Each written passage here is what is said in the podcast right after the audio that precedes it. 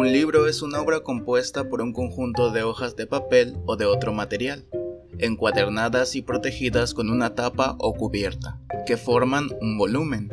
Según la definición de la UNESCO, los libros, para ser considerados como tales, deben poseer por lo menos 49 páginas, pues de lo contrario, si posee menos de 48 y más de 5, será considerado folleto, mientras que si tiene menos de 5 se le considerará hojas sueltas.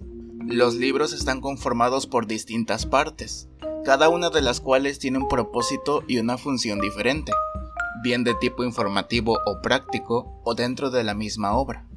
Algunas de ellas, como las de tipo decorativo, pueden ser prescindibles, por lo tanto, no siempre tienen los libros las mismas partes. Estas partes son sobrecubierta. Es un envoltorio de papel o cartulina que protege la cubierta del libro, aunque no todos lo tienen. Cubierta Constituye el aspecto externo del libro, se extiende por la cubierta, el lomo y la contracubierta. Lomo, en el que se ponen los datos de título, número tomo, autor y logotipo de la editorial. Guardas. Son las hojas que unen las tapas con el resto del libro. Hojas de cortesía o de respeto. Son hojas en blanco que se encuentran al principio y al final del libro. Anteportada o portadilla está antes de la portada. En ella va el título del libro. Contraportada. Es la página par posterior a la portadilla, que generalmente está en blanco. Página de derechos de propiedad o de créditos. Está al reverso de la portada. En ella van contenidos los datos de propiedad literaria o copyright, editor, fechas de las ediciones, reimpresiones, depósito legal, título original, créditos, etc. Portada. Es donde se encuentran los datos del libro, como título y nombre del autor. Página.